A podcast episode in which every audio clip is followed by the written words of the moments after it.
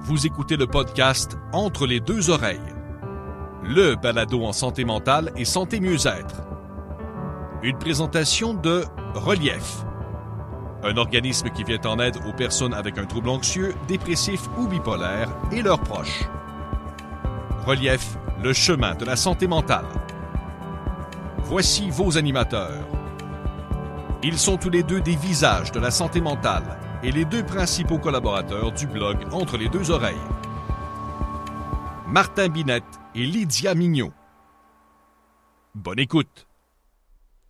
Bonjour tout le monde, Martin Binette au micro. Bienvenue à cet épisode 7 de la saison 1 du balado en santé mentale Entre les deux oreilles.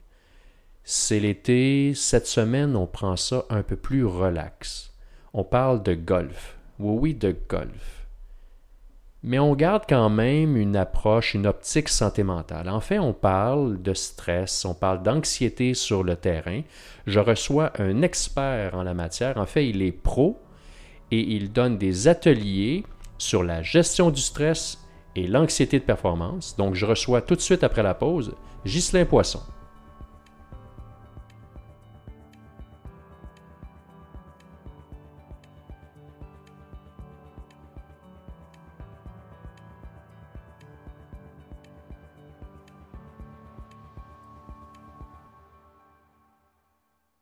Bonjour Ghislain, comment ça va? Bonjour Martin, ça va très bien, merci.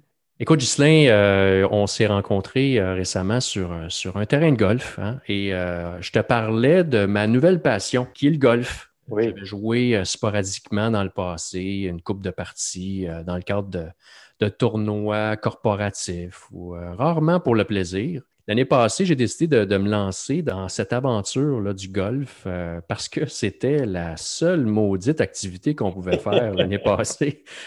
La seule, la seule activité qu'on pouvait faire en groupe. Hein. J'ai l'habitude de jouer au hockey cosum, de jouer à la balle molle, mais là, tout ça a été annulé. Oui. là, euh, avec, euh, avec tout ce qui se passait, il n'y avait pas grandes activités à faire. c'est mon frère, c'est son idée qui m'a dit Hey, on va aller jouer au golf. Et et euh, j'ai pogné la piqûre, comme on dit, euh, et euh, j'ai joué mon, mon nombre record de parties en, un été. Puis cet été, c'est un, peu, un peu la même chose.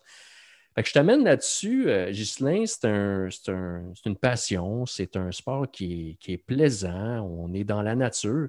Mais pourquoi le golf, ça peut être aussi stressant?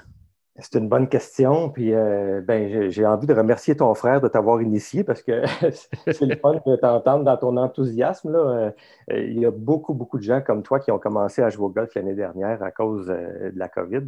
Moi, je peux te dire que j'ai beaucoup de demandes pour des leçons cet été. Alors, il y a beaucoup de gens qui, peut-être comme toi, l'ont essayé puis qui se rendent compte que c'est pas facile, ça peut être stressant. Alors, pour répondre à ta question, je dirais deux choses. Premièrement, le golf, c'est un sport qui se joue devant témoins.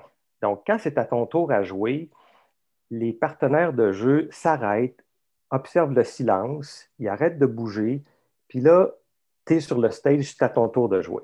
Hmm. Alors, ça, le, regard des autres au golf, contrairement au ski, au tennis ou à d'autres activités, il est présent, on le sent, alors, ça peut être une source de stress importante pour certaines personnes. Pour d'autres personnes, ça peut être une source de motivation, mais je sais euh, d'expérience que pour beaucoup de mes clients et pour moi aussi parfois, le regard des autres, c'est une source de stress.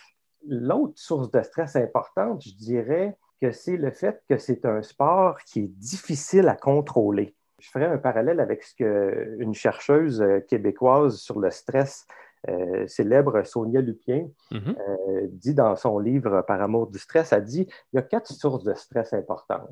Une, c'est l'ego menacé. Alors là, c'est ce que je viens de, nommer, le regard des autres. Puis une autre importante, c'est le contrôle diminué. Au golf, on peut rarement faire exactement ce qu'on veut avec la balle, euh, sauf quand on a un pote de deux pouces à faire. Là, ça, c'est pas stressant. Mais si on a un. C'est encore drôle. C'est encore drôle, Justin. si tu m'avais vu ce week-end. oui. Oui, ça peut être stressant, même les petits potes. Je dirais que c'est ça, les, deux sources de stress. Là, la balle, on ne fait pas ce qu'on veut avec. C'est difficile comme sport. Fait que ça, ça devient stressant. Puis le regard des autres, ça serait la deuxième source de, stress importante en ce qui me concerne. Mais ça me parle ce que tu dis, le regard des autres. Moi, je sais que j'ai ce qu'on appelle en, anglais le stage fright. Euh, je fais des conférences, je n'ai pas peur de le dire, mais c'est un stress qui est assez euh, intense. Mm-hmm. C'est le regard des autres qui est stressant, c'est justement le possible jugement. Alors, je fais le parallèle parce que ça m'arrive d'arriver euh, sur le coup de, sur le terre de départ et là, de sentir le regard des autres. Et là, le petit hamster fait sa roue, là, il tourne dans sa roue, en fait, dans... et tu finis par rater, tu as raté ta shot. Comment on fait au golf pour le calmer, le petit hamster, pour qu'on soit en mesure de la frapper, la petite balle? Ça, c'est une question euh, à plusieurs réponses. Euh, je te dirais que une des premières choses qui est importante, c'est d'accepter qu'on est énervé. Euh, d'accepter que c'est humain d'être anxieux, d'avoir peur de manquer, d'avoir peur d'avoir l'air fou. Si tu acceptes ça, déjà en partant, euh, tu peux plus facilement en parler à tes partenaires de jeu. Puis tu vas arrêter, tu vas moins te débattre avec le fait d'avoir euh, peur ou d'être anxieux. Une des, façons les plus, les plus efficaces, selon moi, de faire en sorte que le petit hamster arrête, c'est d'oser le dire à nos partenaires de jeu. Moi, je fais souvent ça avant le, départ. Je dis à mon fils avec qui je joue souvent, là, Gab, je suis énervé. Il y a du monde qui me regarde, puis euh, ça me stresse. Puis souvent, la tension va baisser, puis je vais mm. pouvoir être moins absorbé par le regard des autres, puis plus par ce que je veux faire avec ma balle. Euh, alors, c'est ça que je dirais là, euh, comme principal moyen de diminuer ce, stress-là. Euh, si tu es un pro, tu as peut-être un KAD. ça pourrait être une bonne occasion d'en parler au KAD puis faire diminuer la pression. Je pense que ça, c'est ce que je, c'est ce que je préconise en tout cas, moi, pour, pour mes clients. Tu es un pro depuis plusieurs années, tu l'as mentionné, tu donnes des leçons. Euh, tu as joué aussi sur le, sur le circuit, si je ne me trompe euh, pas, en fait. Hein? C'est bien ça? Tout à fait, oui, sur le circuit québécois professionnel euh, pendant une dizaine d'années. il y a de ça quelques années. et, et, toi, tu t'es vraiment concentré au niveau de l'enseignement sur l'aspect mental. Évidemment, tu expliques la technique parce que la technique, il n'y en a pas à peu près au golf. Des, Comment t'es venu cette, passion ou du moins cette euh, réflexion à dire, moi, quand je vais donner des cours, là, je n'écarterai pas le côté mental de la partie? C'est très intéressant euh, la question que tu me poses. Puis la réponse, c'est j'en suis venu à ça à partir de mon expérience de joueur professionnel quand je jouais dans certaines situations, en tournoi, quand je jouais avec des clients qui savaient que j'étais pro je vivais une grosse pression d'être à la hauteur de mon statut de pro. Puis, à un moment donné, je me suis rendu compte que cette pression-là que je vivais faisait en sorte que j'avais beaucoup de difficultés à avoir du plaisir quand je jouais une partie avec mes clients ou que j'avais du plaisir à jouer dans certaines situations en tournoi. Alors là, je me suis dit, ben voyons donc, pourquoi je fais ça? Moi, je joue au golf pour avoir du fun. Alors, c'est en train de m'empoisonner l'existence, euh, cette pression-là que je me mets. Alors, de fil en aiguille, j'ai fait un travail sur moi qui m'a amené à mieux identifier ce que je vivais. Puis, euh, je l'ai fait dans le fond pour retrouver ma liberté d'avoir du plaisir puis de, jouer. Alors, euh, de fil en aiguille, j'ai participé à des ateliers avec une école de golf américaine qui s'appelle Extraordinary Golf. Puis ça, ça m'a vraiment ouvert les yeux sur le fait que pendant une partie, je vis des choses, puis ce que je vis a un impact sur mes décisions que je vais prendre, sur euh, le plaisir, sur ma performance. Alors, ça m'a vraiment ouvert euh, les yeux sur ça, puis j'arrête pas d'apprendre sur ça encore aujourd'hui. Euh, je, suis victime de mes peurs à l'occasion. Des fois, je vais manquer des coups parce que j'ai peur. Fait que ça, continue de, de me nourrir. Puis je peux te dire que j'ai fait du chemin par rapport à ça, que je suis beaucoup plus capable euh, qu'avant d'identifier ce qui m'arrive en, situation de jeu, puis de, reprendre un peu le contrôle sur, euh, mes pensées, puis euh, sur mes décisions. Pendant que tu donnes tes leçons, évidemment, tu vas donner des recommandations, comme je mentionnais tantôt, techniques à tes élèves. Quel genre de recommandations, de suggestions que tu leur fais pour améliorer le côté peut-être un peu plus mental ou la gestion du stress ou la gestion de la performance, par exemple? Ben, en fait, les deux sont liés parce que la façon dont j'enseigne, même un, aspect technique, ça va être que je vais amener mon client à porter attention à ce qui se passe euh, au niveau de ses sensations physiques pendant qu'il swing. Je te donne un exemple. Une personne qui frappe croche, la personne, elle veut frapper vers la cible, puis elle s'en va toujours à droite. Moi, je sais euh, d'expérience que ça dépend de comment la palette de bâton arrive à l'impact. Hmm. Alors, cette personne-là, elle ne sait pas comment sa palette de bâton est à l'impact parce que si elle le ressentait, elle ne frapperait pas croche. Alors, je l'aide à porter son attention sur la palette de bâton, puis on va faire des jeux ensemble pour qu'elle puisse commencer à mieux ressentir ça dans l'objectif qu'elle puisse avoir plus de contrôle sur sa direction. Dans le fond, la stratégie, c'est si tu es capable d'être ici maintenant, dans ton corps, pendant que tu soignes une balle, il y a des choses dont tu vas prendre conscience que tu n'avais pas conscience avant qui vont t'aider à avoir un meilleur contrôle sur la balle. Donc, ça, c'est pour l'aspect technique. Puis pour l'aspect euh, mental, ben, c'est d'être à l'écoute de qu'est-ce que tu te dis euh, quand tu es au-dessus de la balle. Si tu savais, Martin, des fois, mes clients, ce, qui, ce répondent à cette question-là, qu'est-ce que tu te dis quand tu es au-dessus de la balle, euh, c'est fascinant. Exemple, bouge pas ta tête, tourne tes épaules, transfère ton poids, casse tes poignets, puis garde ton bras gauche-droite. Là, quand j'entends tout ça, c'est sûr que ça fait beaucoup. Là. Alors, euh, mon client, tout de suite, je suis capable de l'aider parce qu'il vient de verbaliser qu'est-ce qui, se dit. Euh, je l'aide à faire le ménage dans ça, puis à, dire, regarde, focus sur juste une chose, mais pas sur 14 euh, en même temps.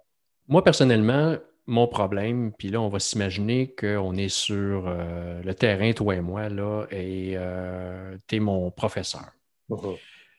Moi, mon problème est entre les deux oreilles.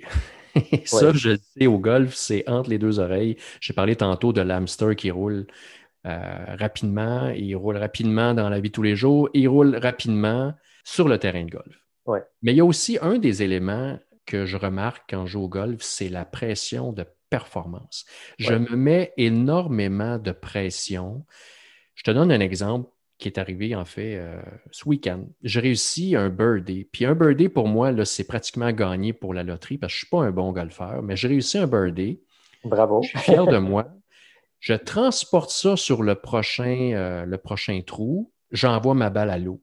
Et là, c'est la fin du monde, Ghislain. C'est, Et là, j'ai le caquet bas. Puis là, j'ai. Ah, puis là, je rumine. Puis là, puis, euh, là, je viens tout gâcher ma partie. Et là, ça part. Mm-hmm sais, quand je te dis que c'est entre les deux oreilles, c'est ce que je veux dire, c'est que j'ai l'impression qu'une grosse partie de la, partie se passe beaucoup plus dans ma tête qu'au bout de mon bâton. Mm-hmm. Alors, comme je te mentionne, on est sur le terrain là, et que euh, tu me vois, j'ai envoyé ma balle à l'eau, puis là, tu vois que mon langage corporel, là, il dit tout. Là, je suis pas de bonne humeur. Tu es mon caddie ou tu es mon professeur. Qu'est-ce que tu vas en fait m'amener à réfléchir ou à regarder par rapport à mon comportement euh, suite à, ce qui vient de se passer? Il y a plusieurs choses à regarder. Premièrement, si on prend le coup en tant que tel, on pourrait regarder ça objectivement. Quand on manque un coup, puis je le vois avec mes clients souvent, là, mes clients, ils vont juste voir le côté négatif de la shot. Fait qu'ils vont dire, bon, ben, c'est un coup raté, c'était pourri. Euh, il y a souvent du jugement qui vient euh, par rapport à ça aussi. Ils ont de la difficulté à prendre la shot objectivement puis de dire, OK, qu'est-ce qui s'est passé avec ce coup-là? Qu'est-ce qui a été bon? Puis qu'est-ce qui a été moins bon? Ta shot dans l'eau, Martin, peut-être qu'elle était direct en ligne avec le drapeau. Oui. Peut-être qu'elle a quasiment traversé le lac puis qu'elle a tombé juste euh, avant de franchir le lac. Euh, alors, il y avait peut-être des choses euh, qui étaient bonnes là-dedans. C'est sûr aussi que ce qu'on peut regarder objectivement, c'est qu'est-ce que tu as ressenti au niveau de l'impact qui a fait que la balle a été à court? Ça, c'est quelque chose qui est intéressant de regarder objectivement parce que ça peut t'aider pour la suite des choses à voir, ah, regardons ça, ça fait trois, quatre coups que je frappe en arrière de la balle. Alors là, euh, tu as une piste pour être capable de t'améliorer. Puis l'autre chose, puis surtout, ce que je dirais, c'est une des choses les plus importantes pour être heureux sur un terrain de golf, c'est d'apprendre à accepter qu'on est des êtres humains, qu'on va manquer des shots, puis que ce n'est pas facile qu'est-ce qu'on essaie de faire avec cette petite balle-là. Euh, il suffit de regarder les pros pour se rendre compte que même les meilleurs au monde manquent des coups. Alors, je pense que d'avoir des attentes qui sont réalistes, de partir une partie de golf en se disant je vais réussir des beaux coups, puis je vais avoir mon lot d'échecs aussi, je pense que ça peut permettre de relativiser les choses puis de se mettre moins de pression, que ça soit tout le temps sur la coche. J'ai fait un tour sur ton, site Internet, puis j'invite les auditeurs à, aller jeter un coup d'œil. On va laisser euh, l'adresse euh, en fin d'émission et, sur euh, notre page Facebook. Mais ce qui me fascine, c'est que tu as créé un atelier spécifique là-dessus qui s'appelle Swing ton stress. J'adore le titre en passant, Swing ton stress, qui est à la base comment se débarrasser un peu du stress ou comment gérer son anxiété durant une partie ou en jouant au golf. On a parlé tantôt du, euh, de l'élément qui t'a amené à la réflexion de, te concentrer sur l'aspect mental du golf, mais de, là à créer un atelier spécifique. Moi, c'est la première fois que je vois ça, du moins au Québec. Peut-être que ça existe déjà. Euh, mais moi, je trouve ça extraordinaire. Comment ça t'a amené de dire, moi, là, ce que je vais faire, c'est que je vais créer un atelier qui est d'une journée complète, qui va être dédié à la gestion du stress au golf c'est cool d'entendre ça de la bouche d'une autre personne que j'ai créé cet atelier-là parce que j'en suis vraiment fier. Puis j'adore parler de, ça. Je te, dirais que pour nommer le sujet de l'atelier, c'est au golf, là, il y a le jeu extérieur. On frappe une balle, on la met dans le trou, on passe par-dessus le lac, on compte mm-hmm. nos points. Ça, c'est toute la partie extérieure, ce qu'on voit. Mais pendant qu'on joue cette partie-là, il y a une autre partie qui se joue en dedans de nous que j'appellerais le jeu intérieur. Puis ce jeu intérieur-là, c'est par rapport à toutes les situations que tu vas vivre pendant une partie de golf, à quoi tu penses? Qu'est-ce que tu te dis? C'est quoi les émotions que tu vis? C'est quoi tes sensations physiques? Et ça, c'est important parce que ça a un impact sur ton plaisir, surtout sur ton plaisir, sur ta performance aussi. Alors, euh, l'atelier, dans le fond, il consiste à donner l'occasion à des gens de s'arrêter sur qu'est-ce qu'ils vivent pendant une partie de golf, de voir qu'est-ce qui fonctionne bien pour eux. Parce que le stress, ça peut être super le fun de vivre ça aussi. on peut euh, avoir un stress positif puis dire j'ai tellement le goût de frapper cette drive-là, check bien ça, elle va être super bonne. Alors, il y a comme une, adrénaline qui, qui, est en jeu, qui est bien mais d'autres fois, ça joue contre nous. Donc, quand on voit, exemple, juste euh, ce qui peut mal aller dans un coup, euh, je vais la mettre encore dans le bois sur ce trou-là parce que c'est toujours mon mauvais trou, puis regarde bien ça, je vais perdre euh, le beau pointage que j'ai fait jusqu'à date. C'est important de pouvoir prendre conscience de ça. Puis ce dont je me rends compte, c'est que pour en prendre conscience, il faut choisir de s'arrêter puis de s'observer. Parce que si on ne le fait pas, on peut juste jouer notre game puis dire bon, j'ai pas de pouvoir là-dessus, j'arrive au 14, puis c'est toujours un double ou un triple pour moi. Puis c'est comme euh, un fait accompli, j'ai pas d'impact sur ça. Mais c'est pas vrai qu'on n'a pas d'impact. Alors, si on s'y arrête, on est capable de changer le cours des choses, puis de se voir penser négativement avant de faire notre prochain coup. Puis c'est ça qui est le fun au golf, c'est qu'on a le temps. Au tennis, là, la balle à mm-hmm. roule, on n'a pas le temps de, réfléchir trop trop. Au golf, la majeure partie du temps qu'on passe sur le terrain de golf, c'est entre deux coups. Alors, on a ce loisir-là de se voir aller puis de se ramener à condition qu'on soit capable de, s'y arrêter puis qu'on ait développé des habiletés pour le faire. Pour le bénéfice de nos auditeurs, les golfeurs surtout, là, si tu avais deux petits conseils à leur donner qui est issu de ton atelier Soigne ton stress, là, des choses qui concrètes là, pour leur prochaine partie, tu leur dirais quoi?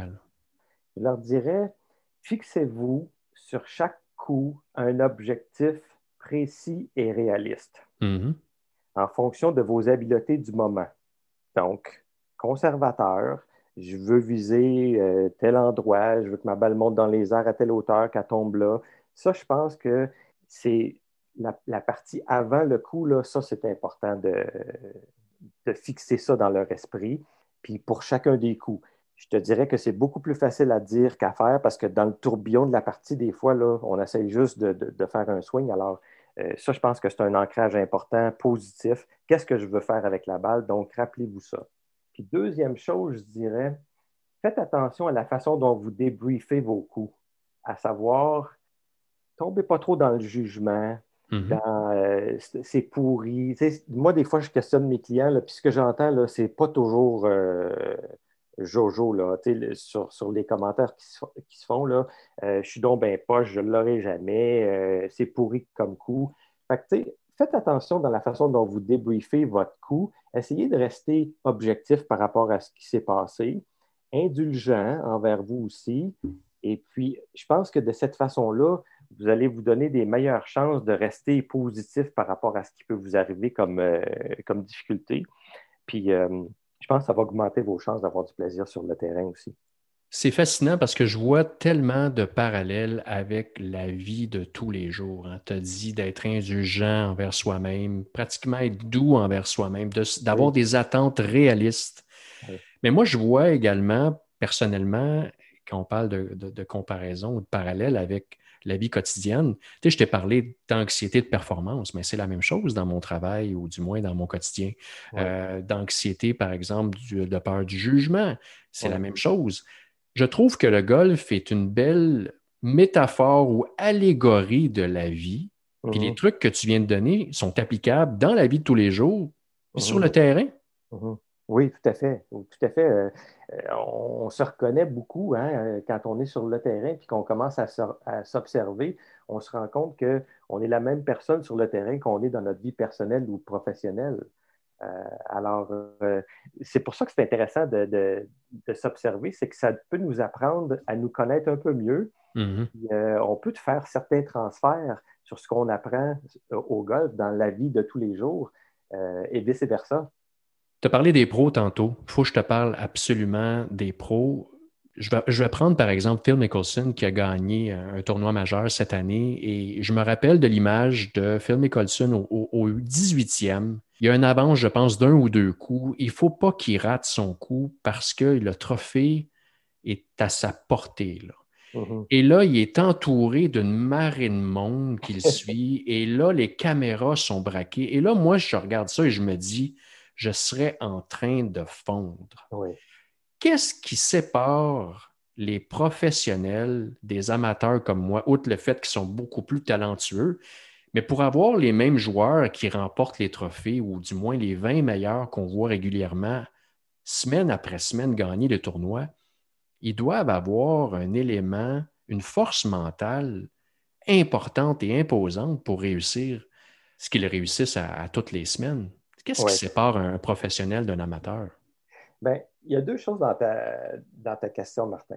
La première, c'est, tu me demandes qu'est-ce qui distingue un Phil Mickelson qui est euh, devant une marée de monde d'un Martin Bignette qui fondrait dans cette situation-là? Je pense que les tops, là, ils veulent être là. Ils veulent avoir le ballon dans la dernière minute de jeu. Mm-hmm. Ils veulent être là. Puis on l'entend souvent, là, ils, disent Moi, là, ce que je veux, c'est me mettre en position pour que dimanche après-midi, sur le 9 de retour, je sois dans une situation où est-ce que je peux gagner. Alors ça, ils souhaitent ça. Deuxième chose, je pense qu'au sein de tous les professionnels, ce qui distingue ceux qui percent de ceux qui percent moins, ça a rapport à l'attitude, puis ça va être un peu drôle ce que je, ce que je vais dire, l'attitude par rapport au coup manqué.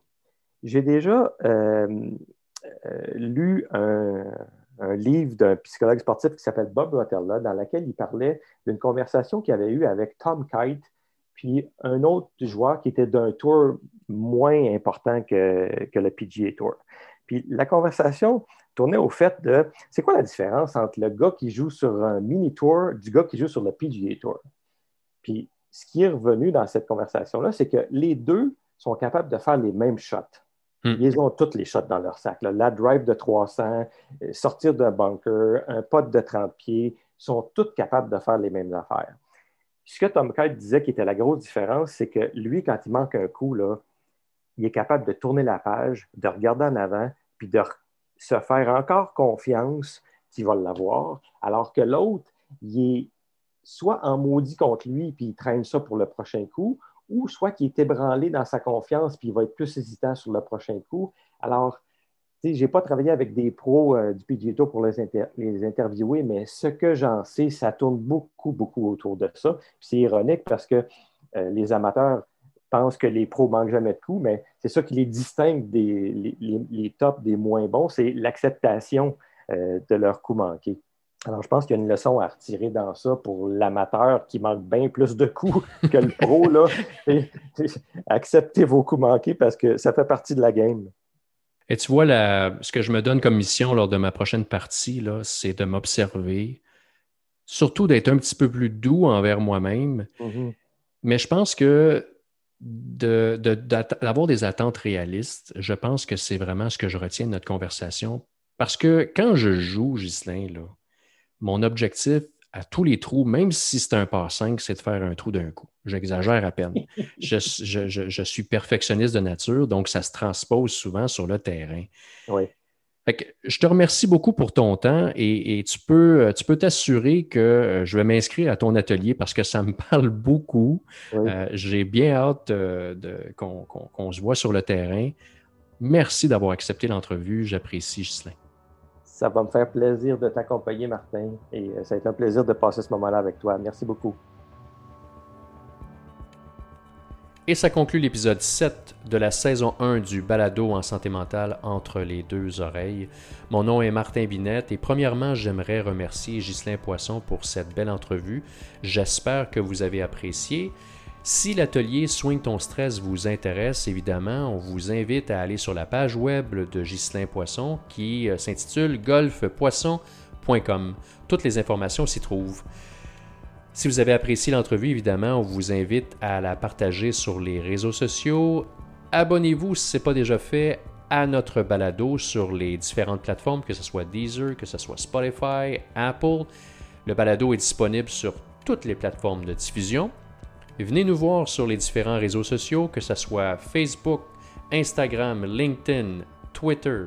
On a également une page web www.entrelesdeuxoreilles.ca, plein de contenu, des entrevues, des témoignages. Venez nous voir, je suis convaincu que vous allez apprécier. La semaine prochaine, je reçois un invité que j'aime beaucoup. J'apprécie beaucoup cette femme. C'est une conférencière, c'est une auteure. Son nom est José Coury, vous la connaissez probablement. On parle d'un sujet tout particulier dans cet épisode. On parle de choc post-traumatique. Je suis convaincu que vous allez apprécier. Donc, restez aux aguets. D'ici là, amusez-vous. Allez golfer s'il le faut. Allez à l'extérieur. Profitez de l'été. Et on se voit bientôt à nouveau Martin Binette et je vous souhaite une bonne journée.